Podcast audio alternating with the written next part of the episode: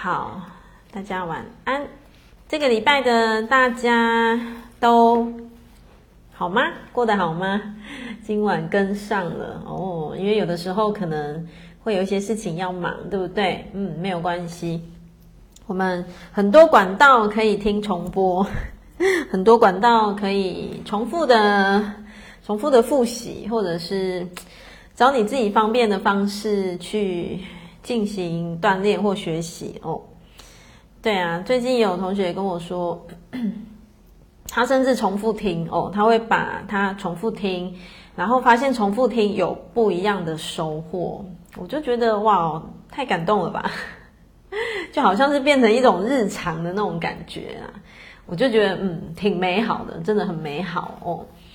那这个礼拜的我哦，我昨天是昨天吧。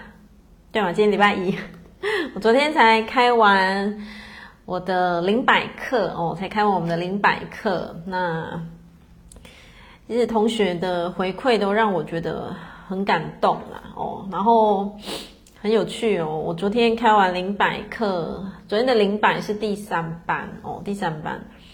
然后我知道第四班已经额满了，第四班是在一月份哦，第四班是在一月份已经额满了。其实我看着。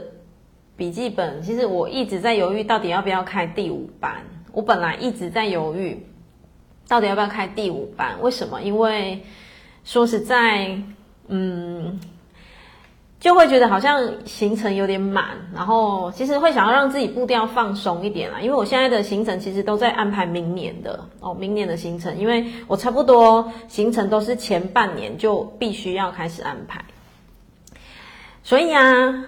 我的头脑就跑出来说：“可是行程有点满了，还是不要第五班呢？”哦，这是头脑。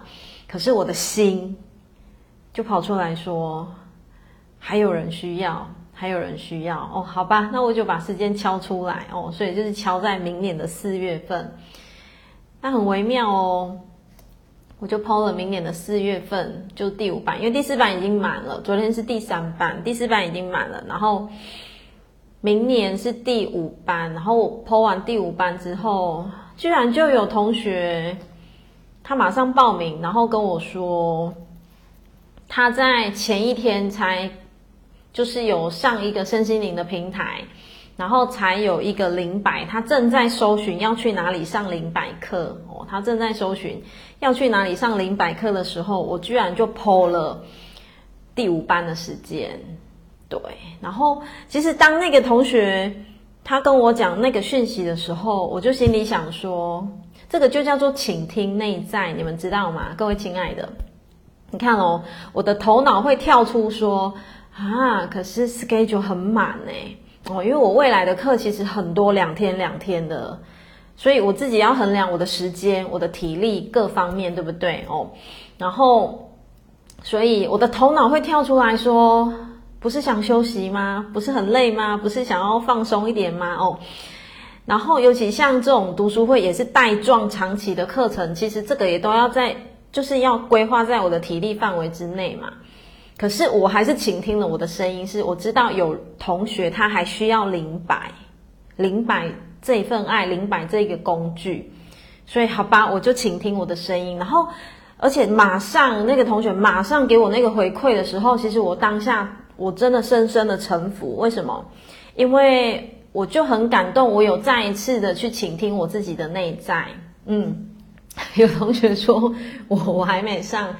对，因为我昨天其实我有点天人交战的时候，我就在想说，头脑觉得累了，可是心里很强烈的声音知道还有同学需要，还有同学需要，所以我就开了第五班。对，然后所以应该这么说啦，零摆这种工具真的你要自己体验过，你才知道说原来。某一些东西会透过那个工具，其实会挖很深哦哦，然后你也才知道说，原来要跟自己的内在连接真的不难，它真的是可以透过技巧性课程的学习，然后运用什么工具是可以的哦。就像我刚刚还看到在零百群组同学热腾腾的回馈，哇，我看了也觉得好感动哦，只是很可爱。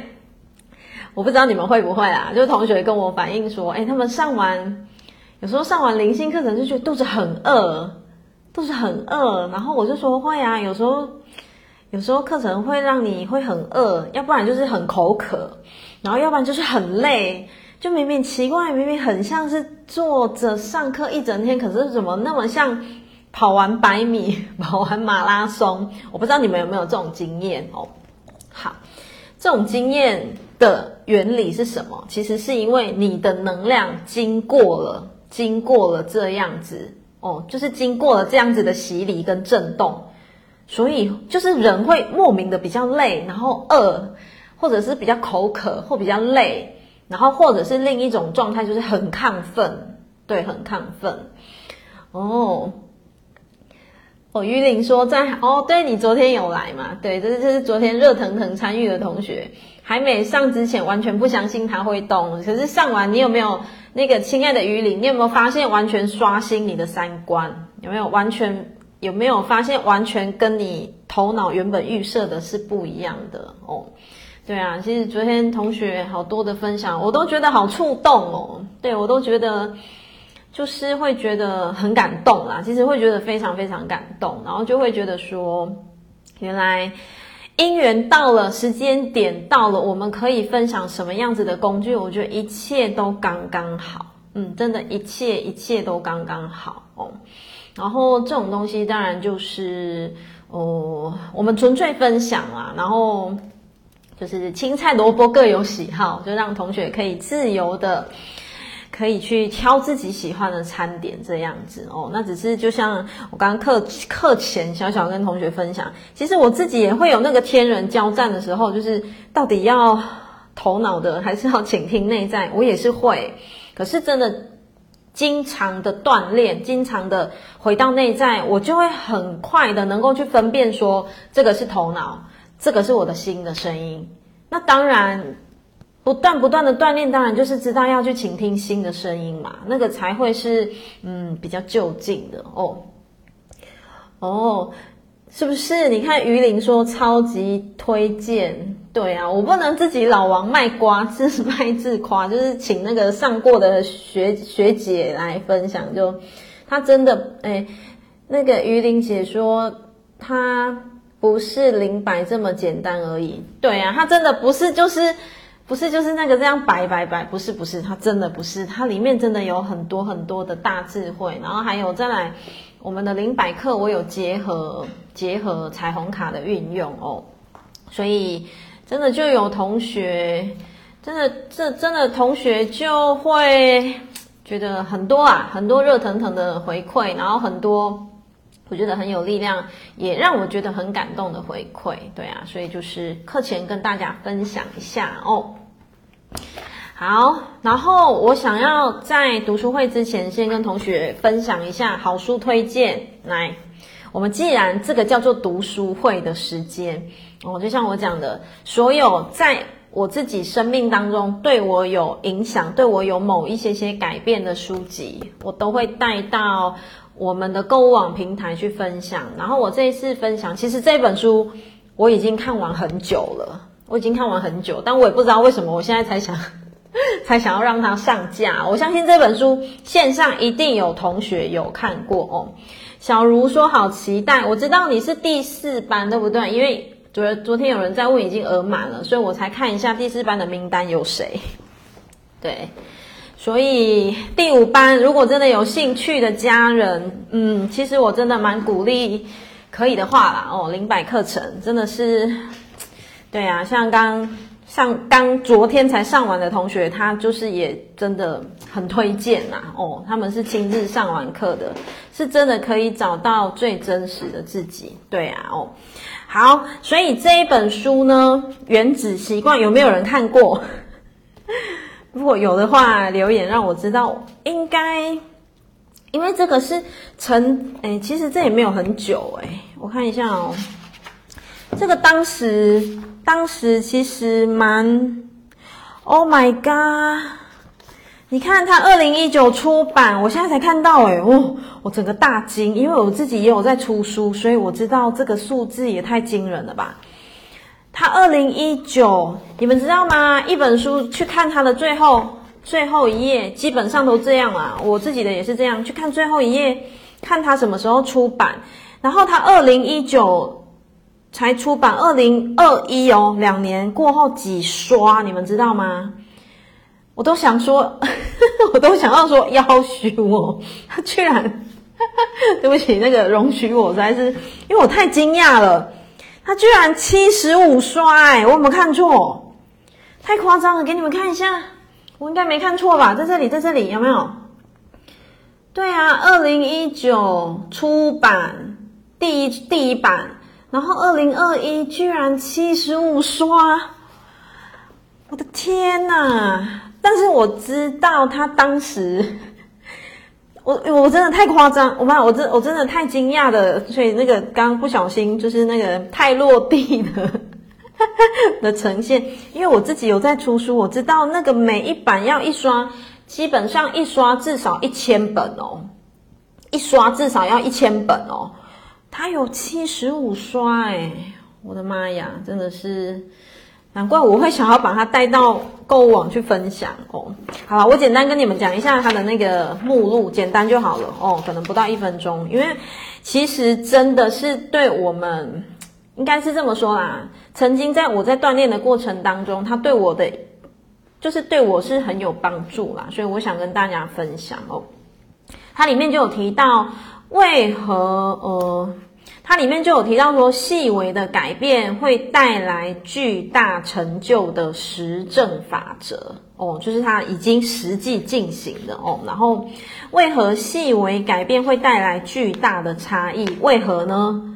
哦，其实我我我应该这么说啊，就是我我们没有办法在现在一条一条来跟你说为何，所以。我觉得可以，同学有兴趣可以买个书哦。好，然后他也告诉我们说，改变习惯最有效的方法是什么？书本有说，好，四个简单的步骤让你建立更好的习惯。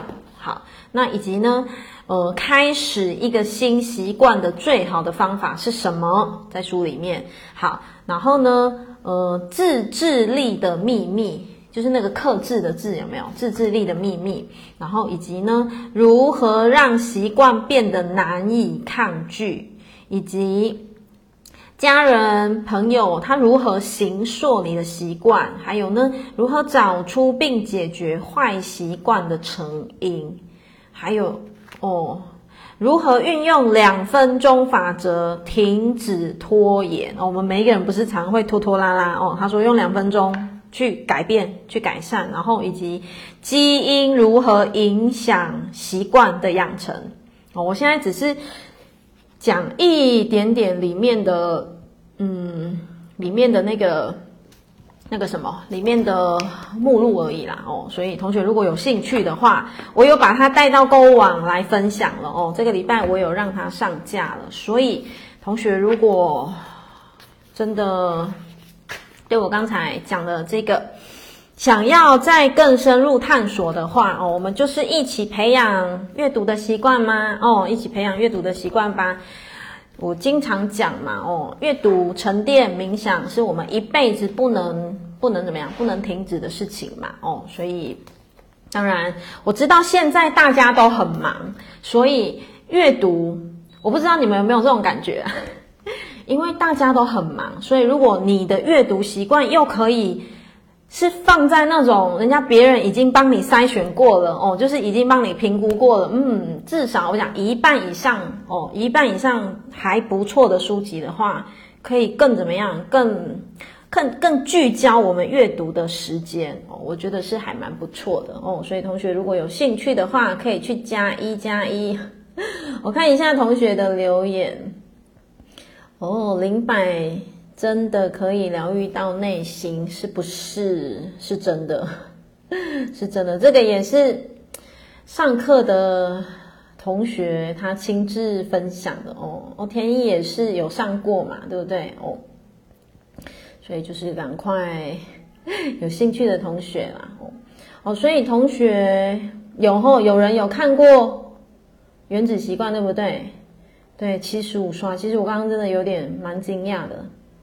哦，Grace 说之前有老师有推荐哦，对呀，是真的。哦，还躺在你的书柜上，好哦，那就去把它翻起来。来，我们来看一下我们的读书会哦，同学来看一下我们的读书会。有时候我也会这样啊，就是书买了，可能看个两页就放着，诶，可是很微妙哦，之后一阵子过后。就会去把它再翻出来看了。其实我也会这样，我也会这样哦。但是没有关系，呃，时间到了，你就是会再去书柜把它拿开、拿拿起来继续阅读的哦。来，同学，我们来看一下我们的读书会。我们在进行的是张德芬老师的《遇见一个人的圆满》哦。好，呃，六十二页的最后一段哦。我们是讲到六十四页，但是我们从六十二页的最后一段来开始去提一下哦，我会把它带带一下这个文字。好，同学们来看一下六十二页，有书的同学，请你翻到六十二页的最后一段哦。好，因为这样带会比较顺啊，我才不会突然从中间卡进去这样。嗯，好。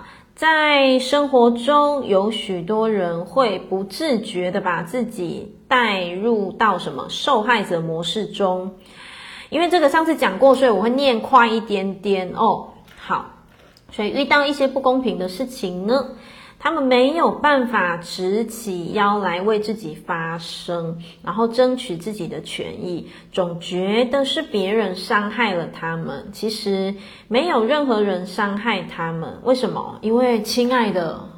外面没有别人，对不对？哦，这个我们经常讲嘛。其实没有任何人伤害他们，是他们自己让自己变成了受害者。而受害者通常没有办法吞下自己的委屈，所以他还会找另一个人去怪哦，去去去去发泄嘛，对不对？因此。所以他的世界就会复制出很多受害、受害、受害、受害嘛，嗯，因此他们又会变成迫害者的角色，而这些都不是好角色，扮演起来其实是很辛苦、很累的，嗯，我觉得大家可以去看一看，在你的生活当中是否也有一些这样的事情，你做的时候其实心不甘情不愿，可是呢，你又没有办法拒绝。从而让自己陷入一个两难的境地，你会觉得很难受，于是呢，就会找一个人来出气、来投诉、来发泄。好，我们上一次讲到这里，我们接着往下讲。作者说呢，我希望从此以后，如果你再遇到这种事情，能够找到另一种方式来疏解自己的心情，比方说。比方说换位置这件事情哦，就是他前面提到有夫妻想坐在一起，然后要求请他换位置，所以他就讲说，比方换位置这件事情，要是你不想的话，那么你就心安理得的坐在那里，你不想你就不要嘛，真的不想就不要。然后重点来，同学把这句话画起来，不要觉得愧疚，嗯。不要觉得愧疚，你们知道吗？各位亲爱的，我们传统，尤其是华人哦，真的有太多太多的那个那个什么不好意思，然后就是会觉得啊这样很丢脸呢，或者是他这样觉得很抱歉呢，这样觉得很愧疚哎，然后因着这样子而而怎么样，而觉得好啦，我我我也没有很想，但好吧，没办法。其实我们经常会这样哦哦，同学要去觉察这种感觉哦。所以如果觉得愧疚，那就好好跟自己的愧疚待在一起。他意思是指，如果就是他他是想要告诉我们说，我们不需要觉得我不想跟那个夫妻换位置就愧疚。但是如果你觉得愧疚哦，那你就跟那个感觉待在一起，不用勉强自己去做一件，不用勉强自己去做不想做的事情。好。如果你想换，那么就把自己内在的委屈都消化掉。他的意思是指什么？你想换，你就不要有委屈。那如果你有委屈，你就不要答应哦。所以我们可以去对应啊，是不是在生活当中，如果我们觉得有委屈，而且那个委屈是觉得我我就没有想的时候，你当然是要勇敢去去去跟随你自己内在的那个感受嘛，对不对？好，让自己能够自圆其说，心甘情愿的去换。我觉得做好那样的小事，对我们的生活品质的提升来说是非常非常重要的，同时也能成为我们人际关系的润滑剂，让彼此的关系变得更好。嗯，他是想要告诉我们说，嗯。如果说你真的有想做，你就去做。那如果说，哎，你自己觉得说，哎，好，心里面你有感受到是委屈的，你有感受到你是不想，你是不愿意的，那你那么你也要重视你自己内在的感觉哦，你自己你也要重视你自己内在的那个声音。为什么？这种东西很微妙哦。我想要跟同学分享的是，如果你从小事情你就在忽略你自己的感受。我知道有有一派的人哦，是那种就都啊，没关系，没关系，没关系，有没有？即便是小事哦，哦，没关系，没关系，没关系，哦哦，好，都好，都好，都好啊，没关系，没关系。诶，可是你的潜意识哦，其实会植入这样的晶片，就是那种。就是嗯，反正人家踩你的线一点点，你也没关系，所以你会被植入什么啊？什么都没关系，都没关系，都没关系。好，他现在踩的是小线，再来他踩的就会是中线，再来踩的就会是大线。为什么？因为我们会经常习惯植入的就是什么？好，没关系，没关系，没关系哦。所以我们要去分清楚哦。我这样跟同学分享，并不是说我们就要很硬。然后就要什么都要硬邦邦，要很很很很怎么样，很很维护自己。其实我也不是那个意思，我们的意思是，我们的意思是想要表达说，我们要练习重视自己的感觉，一定要很重要，要重要练习重视自己的感觉哦。你知道吗？讲到这个，我很想跟你们分享一件事情。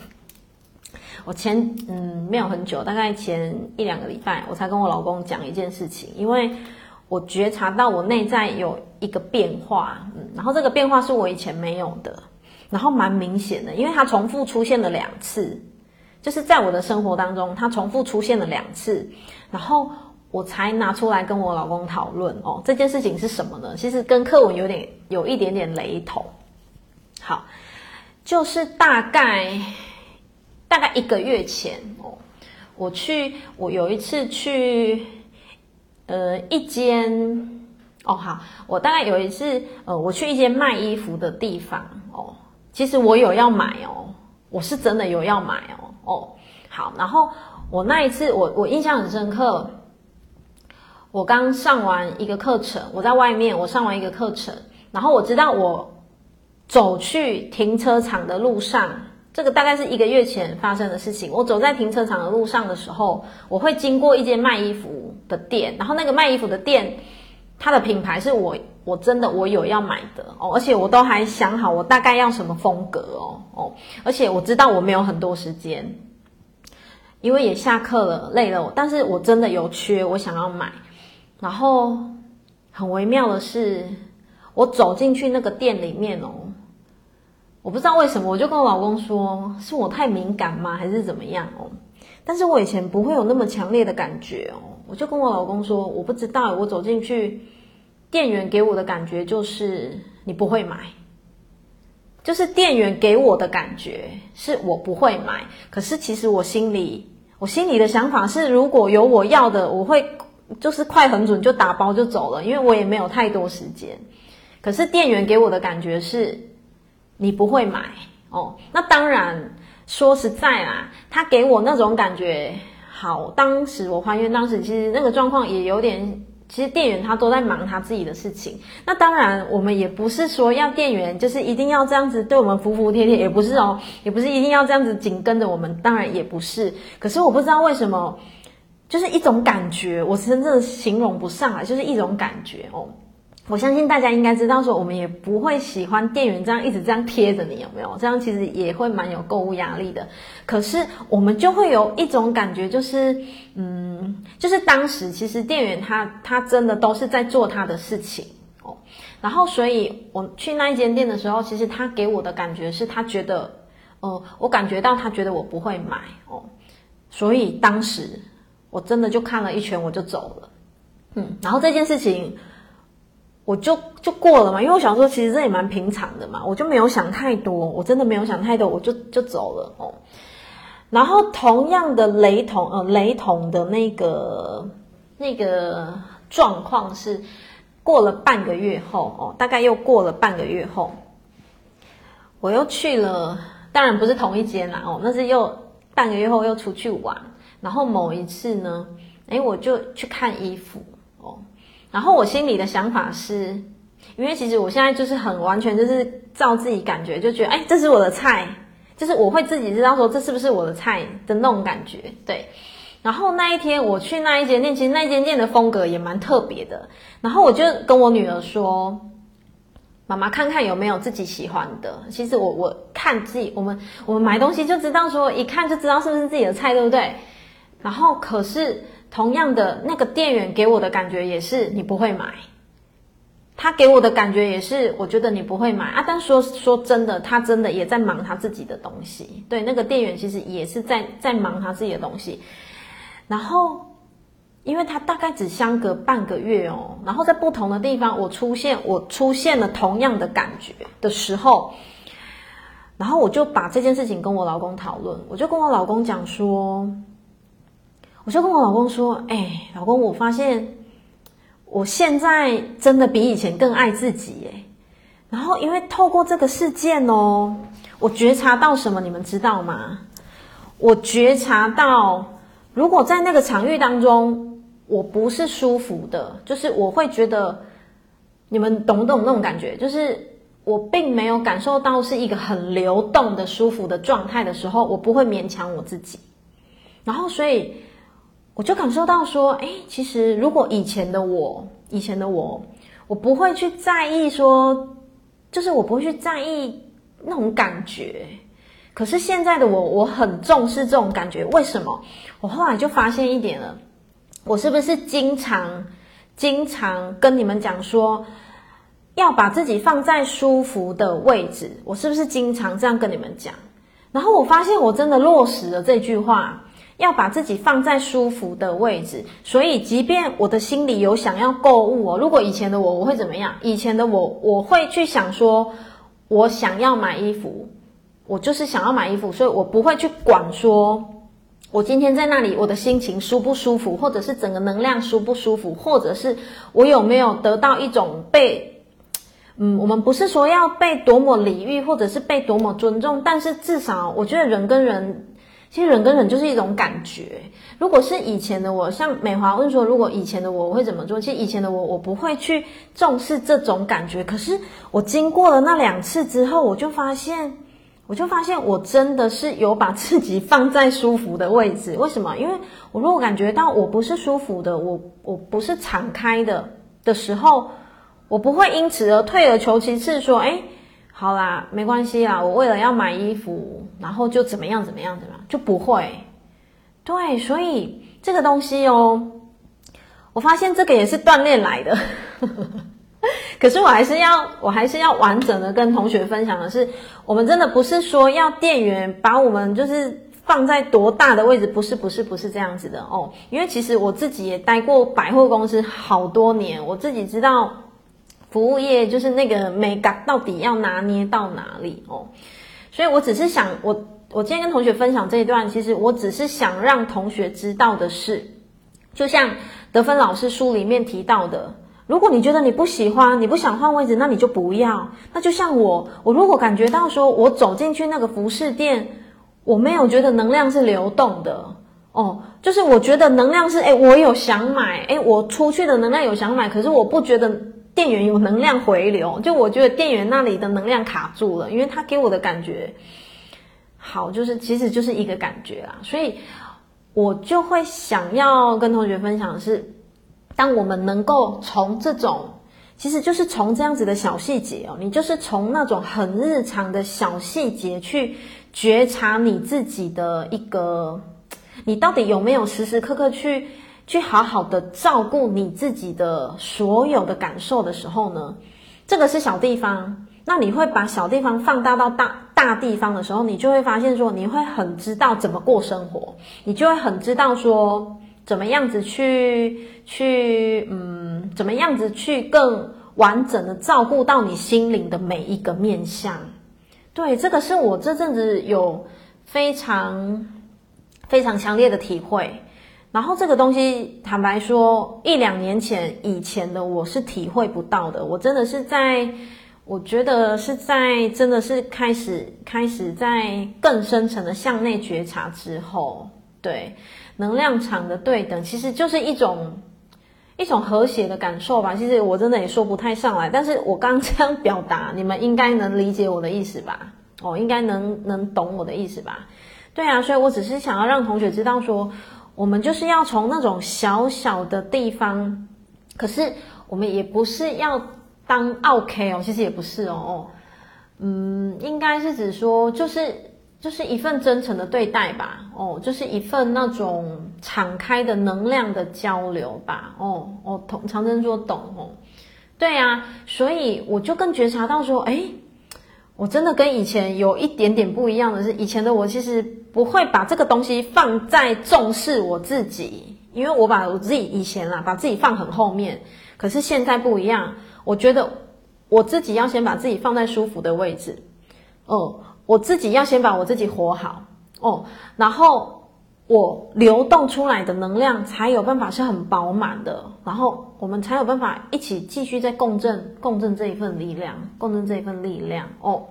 嗯，对，所以我相信同学 应该能理解我的我的表达。还有，我把它举例到我生活这么细微的例子，我相信同学应该就可以更加的去对照到你的生活当中，可以怎么样子的，再更深层的去留意你生活的发生，以及去觉察你生活的发生。哦，好，我们一起回到书本上面的六十四页，六十四页倒数第四行。我们需要尝试换用不同角，哎，换用各种不同的思维方式来改变自己的想法。这样的话，你做事情的时候就不会碍手碍脚，觉得受到了捆绑，不会心不甘，呃，心不甘情不愿的去做，之后又不高兴。嗯，所以。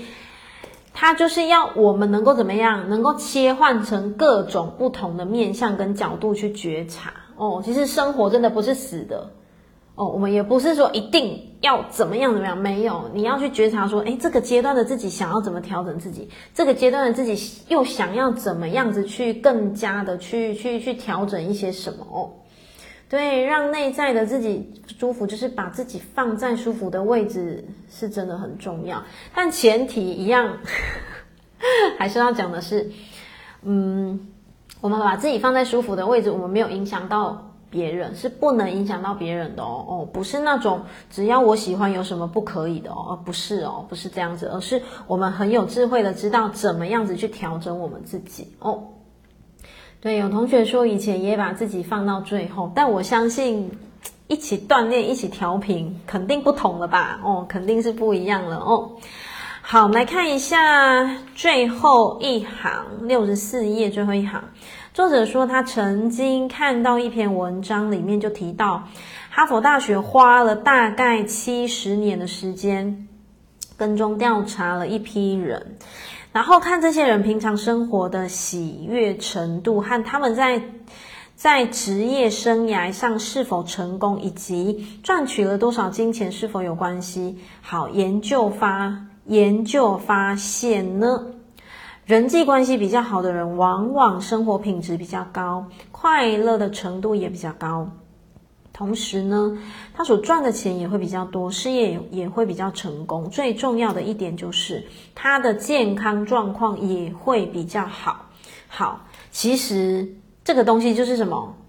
因为他的能量状态整个是呈现美好的状态，能量状态美好，人际就美好，快乐程度就美好，事业就美好，赚的钱就美好。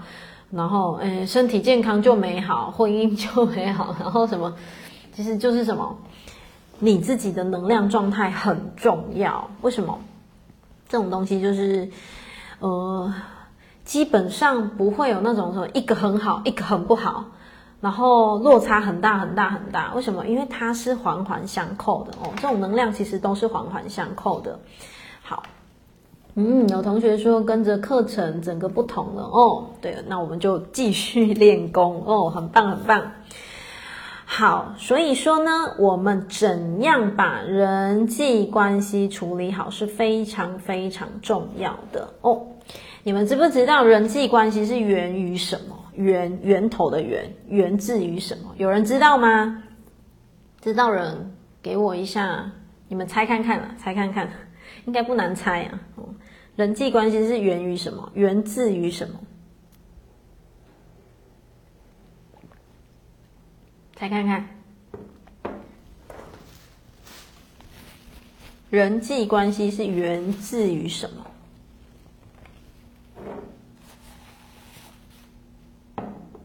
我看有没有同学有方向。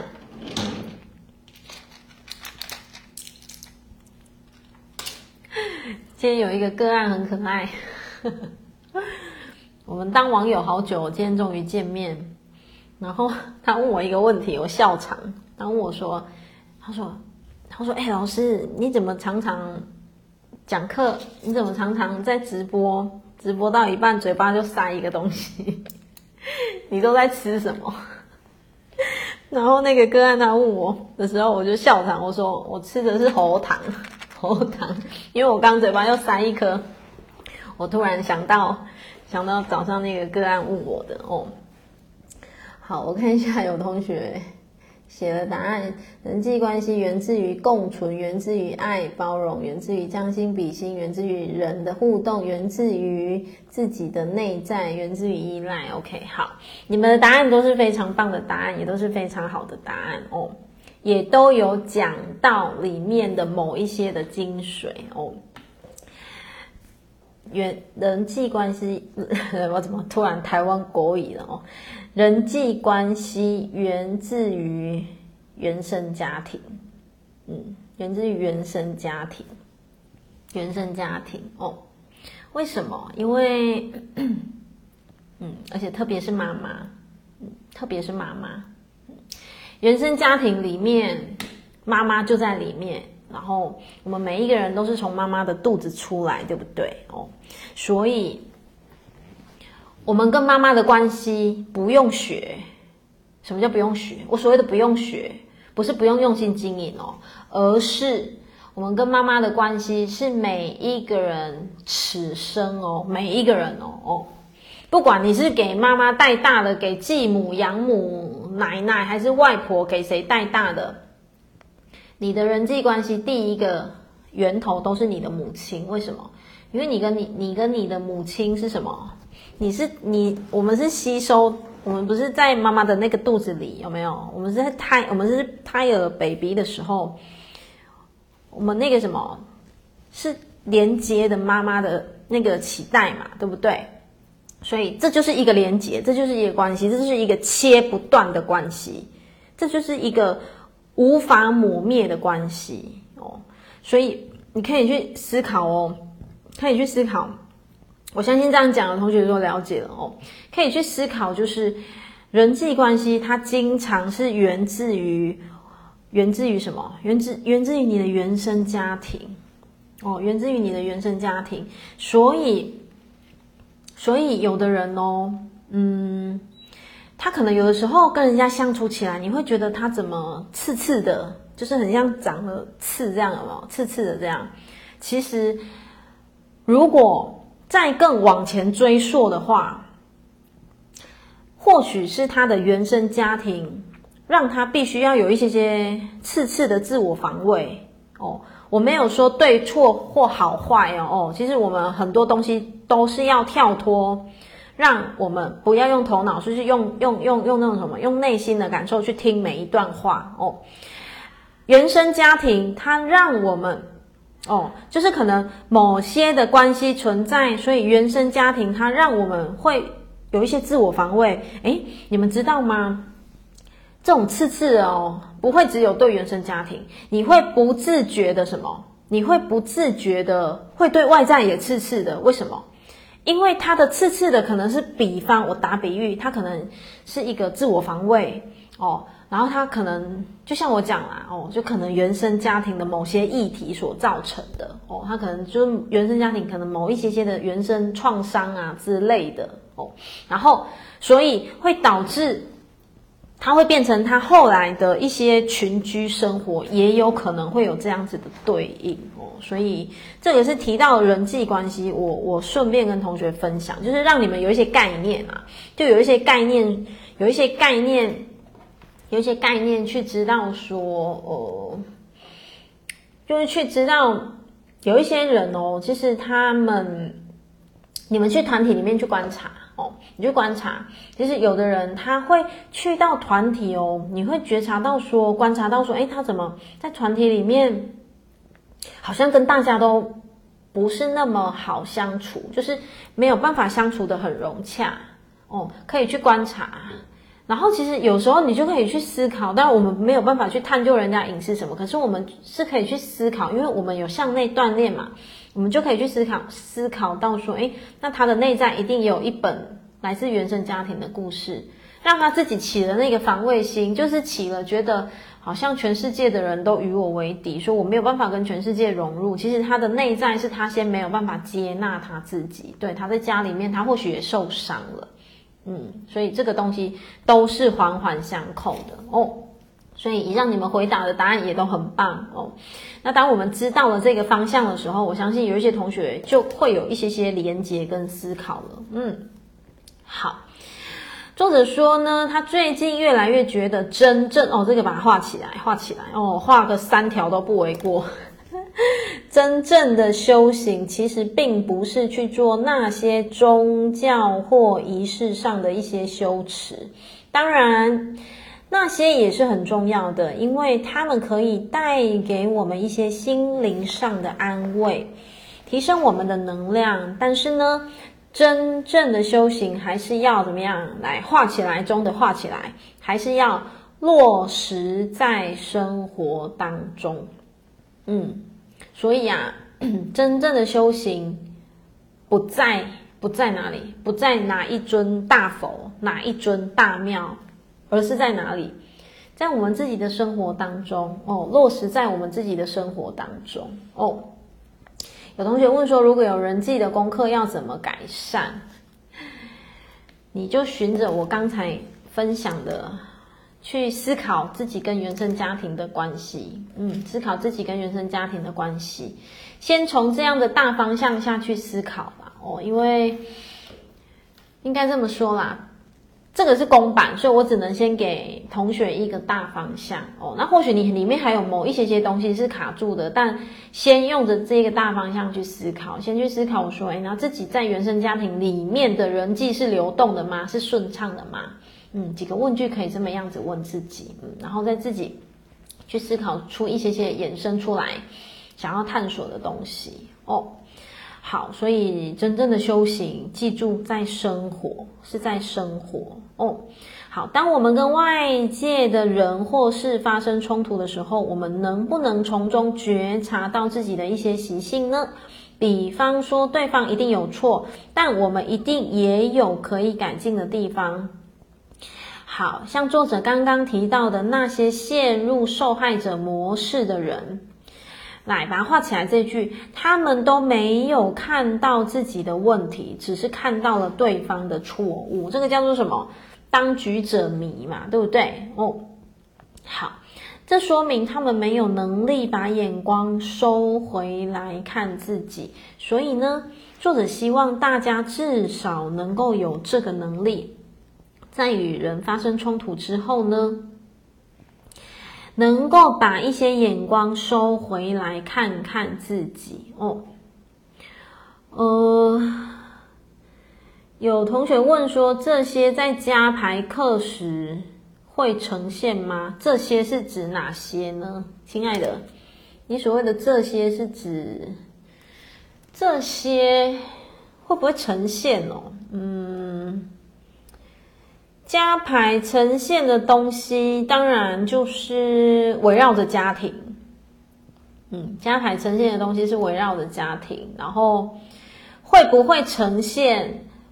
我没有办法直接跟同学讲，因为不知道哪一场会共振出什么样子的议题，但是它会叫做家牌家族系统排列工作坊，它就是家族家，嗯，它就是家，对，所以会呈现吗？就看当时的个案丢出来是什么样子的议题哦。但是加牌真的是太震撼了，有机会真的可以来逛逛，嗯。原生家庭会啊，加牌就是在讲原生家庭的，啊，嗯，加牌就是在讲原生家庭的哦。因为每一个人其实我们都是从那个源头出来的，所以十之八九啦，个案抛出来的问题，真的经常都还是回到那个源头哦，回到那个源头哦。对啊，加牌，我相信一样那个来线上。有参加过的学长姐哦，可以说一下，加牌真的是亲自参与过了就知道了。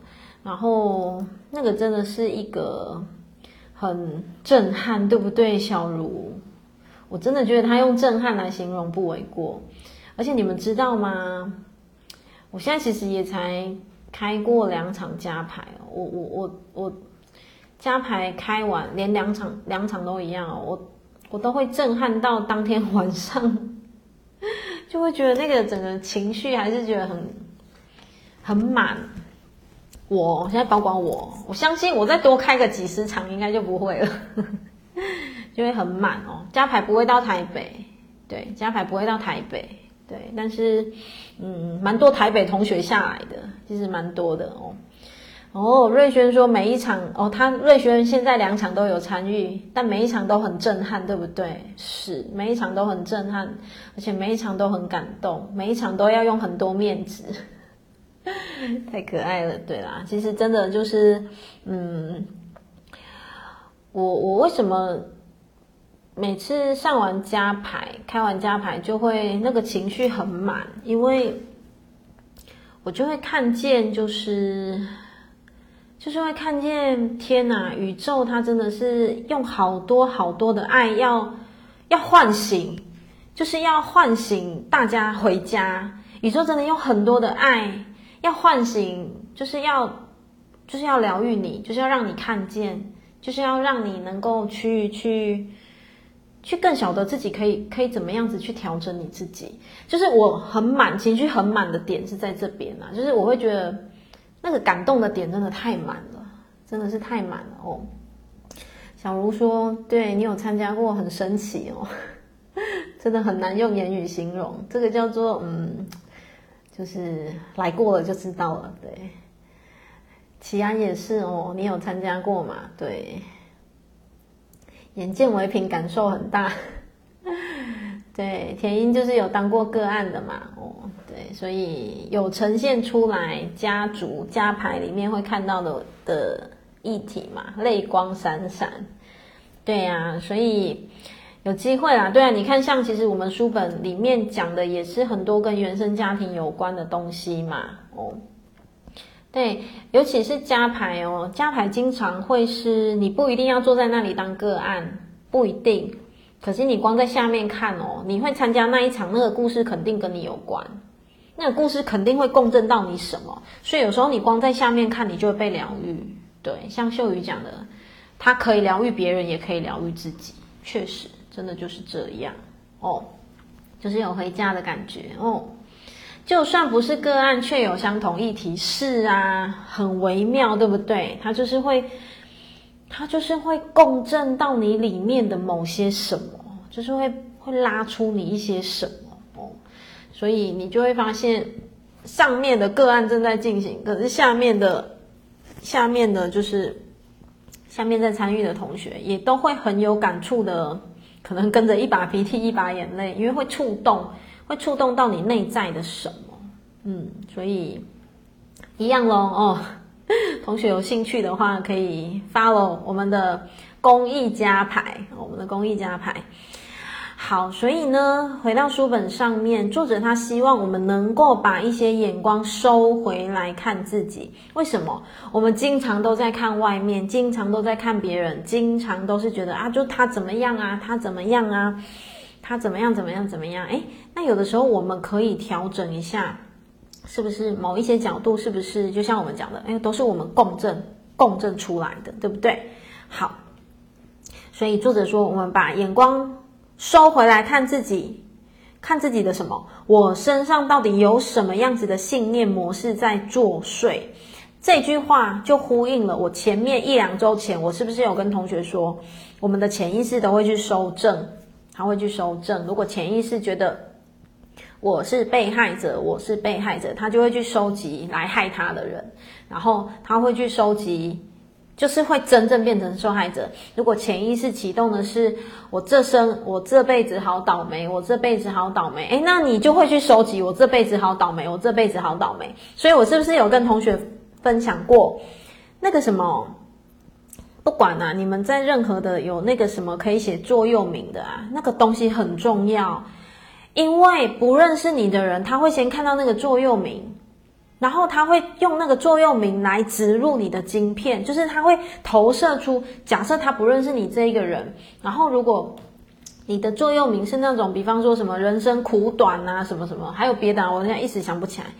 这个人不认识你，可是他看到你的座右铭，他就会投射出说：哦，这个人好苦哦，这个人肯定很辛苦之类的。所以这个东西也都是小小的，嗯，需要留意觉察的地方哦。好，然后呢，到底时常沉溺在什么样的情绪模式中不能自拔？因为我无法和这样的情绪共处，所以我才会产生这样的行为，而造成这样的结果。嗯，所以经常哦，我也会在不管开课的时候或做个案的时候，我其实蛮容易听见个案会有。会有惯性的批判，惯性的怀疑自己的某一些些讲话的口语，其实这个都是很可以去看见的哦。好，最后一行，如果我们都能够有这样的反思，我们的人际关系一定会越来越好。OK，来到六十六页，六十六页，别人永远无法给你正。无法有无呃，别人永远无法给你公正的评判和对待。嗯，好，别人永远无法给你公正的评判和对待，以及其实，在这句话，我就想跟同学分享的是，那我们为什么要别人来评判或对待？我心里冒出的 OS 是这样啊，那当然这只是一个标语，但是我们可以去思考的是。我自己的人生，我不需要谁来评判或对待，其实是不需要的。为什么？因为我知道怎么去评判我自己，但前提我们去讲出这句话不是狂妄哦，不是说，不是说，呃，就是好像把自己，呃，我慢供高的很大这样，其实不是，而是什么？我们很清楚知道的是，呃，我们不需要别人的语言。来跟我们讲说，诶，我觉得你有几分哦，诶，我觉得你表现得好哦，诶，我觉得你表现得怎么样哦，哦，其实我们可以去思考这个哦。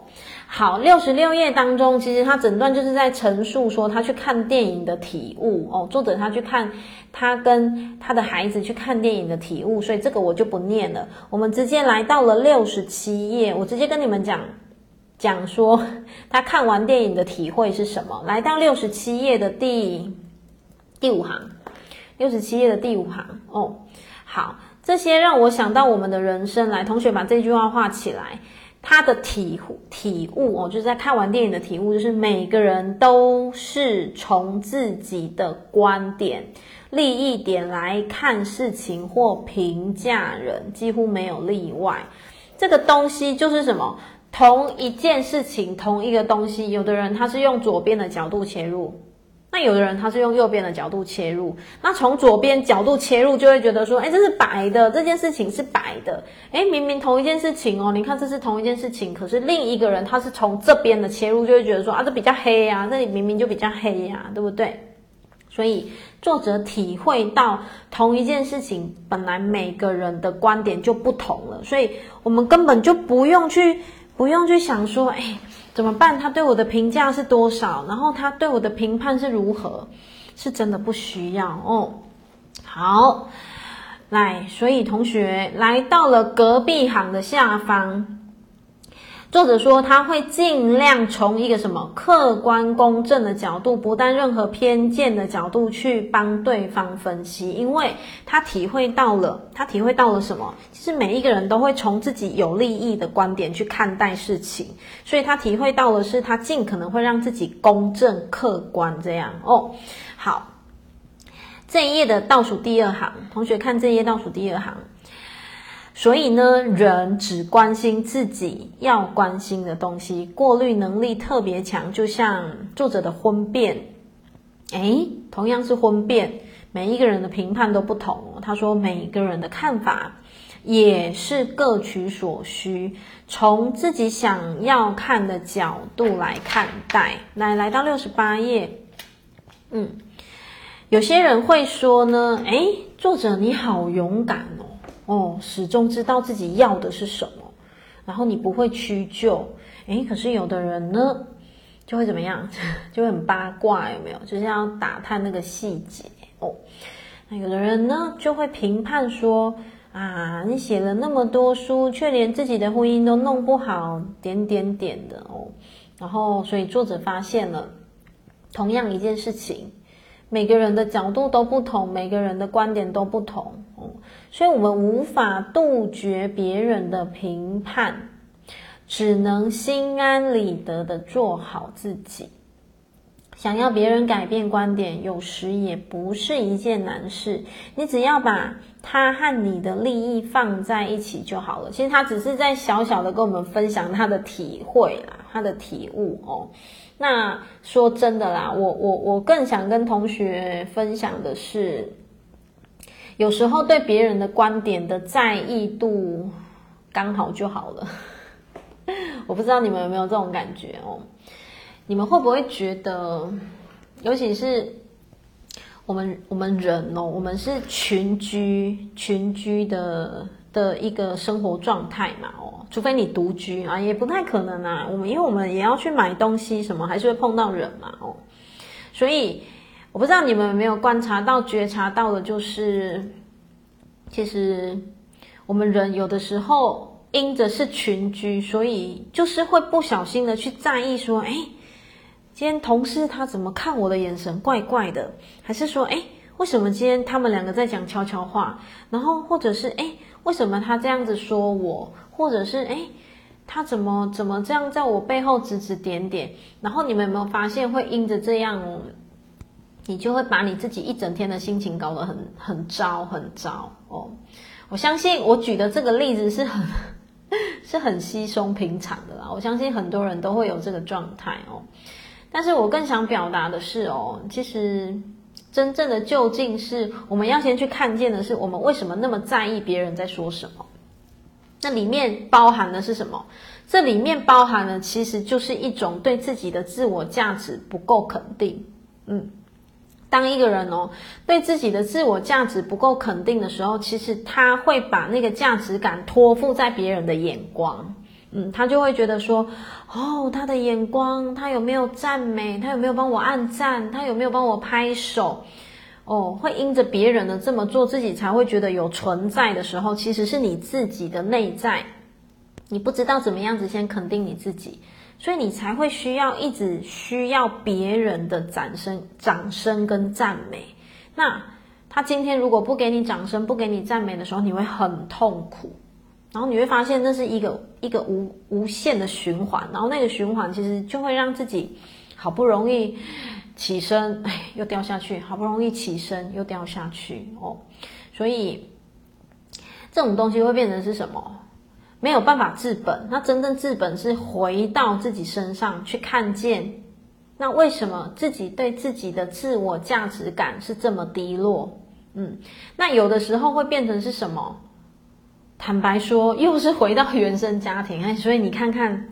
所以为什么家排场那么震撼？因为很多都是回到原生家庭啊，哦，所以为什么对自我价值会是这么低落？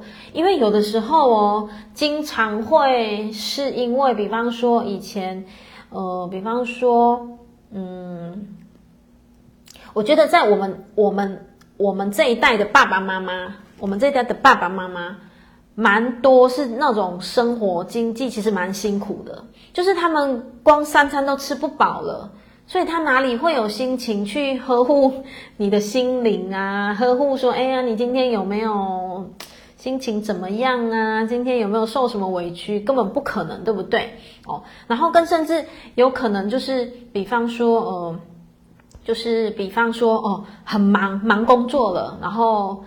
家里可能经济也不是那么好，然后就可能着急了，就可能无意识的讲一句话说：“哎，啊，怎么那么简单你也不会之类的。”我打比喻哦，哦，有可能，你有没有可能因着那句话，你的内在小孩就受伤了？有没有可能？有可能，或者打比喻就是说，这个事情你姐姐都会，为什么你不会？打比喻有没有可能你这样就会受伤？有可能。那有没有可能因着那样子受伤之后的你，那未来的你，你做起事情来都会害怕，然后你做起事情来，你没有办法去肯定你自己，所以你会一直在看别人，看别人有没有说你好棒，然后看别人有没有说，诶，你表现得很好，然后一直很在意别人的眼神，有没有可能？非常有可能，非常有可能。哦，所以如果我分享到这边，同学也有觉察到自己内在有这样子的面向的话，哦，那当然个案是一个办法，然后透过课程也是一个办法。那最基本、最简单的呢，就先好好的跟自己说说话，你先好好的陪伴自己，哦，就是好好的让自己知道说，好，我大概知道源头是什么，方向是什么。那你先好好的，我们就像就像在哄一个孩子一样，先好好的跟自己的内在对话，让自己的内在知道说，让自己内在知道说，我们不再需要透过谁来肯定我们哦，然后告诉自己说，我会调整我自己，然后我会好好的去拥抱我自己，我不需要因着别人的情绪，或者是因着别人的语言而。影响到自己的情绪，其实有的时候不要小看这几句话。或许有的同学会讲说：“哎，我讲完还不是一样吗？”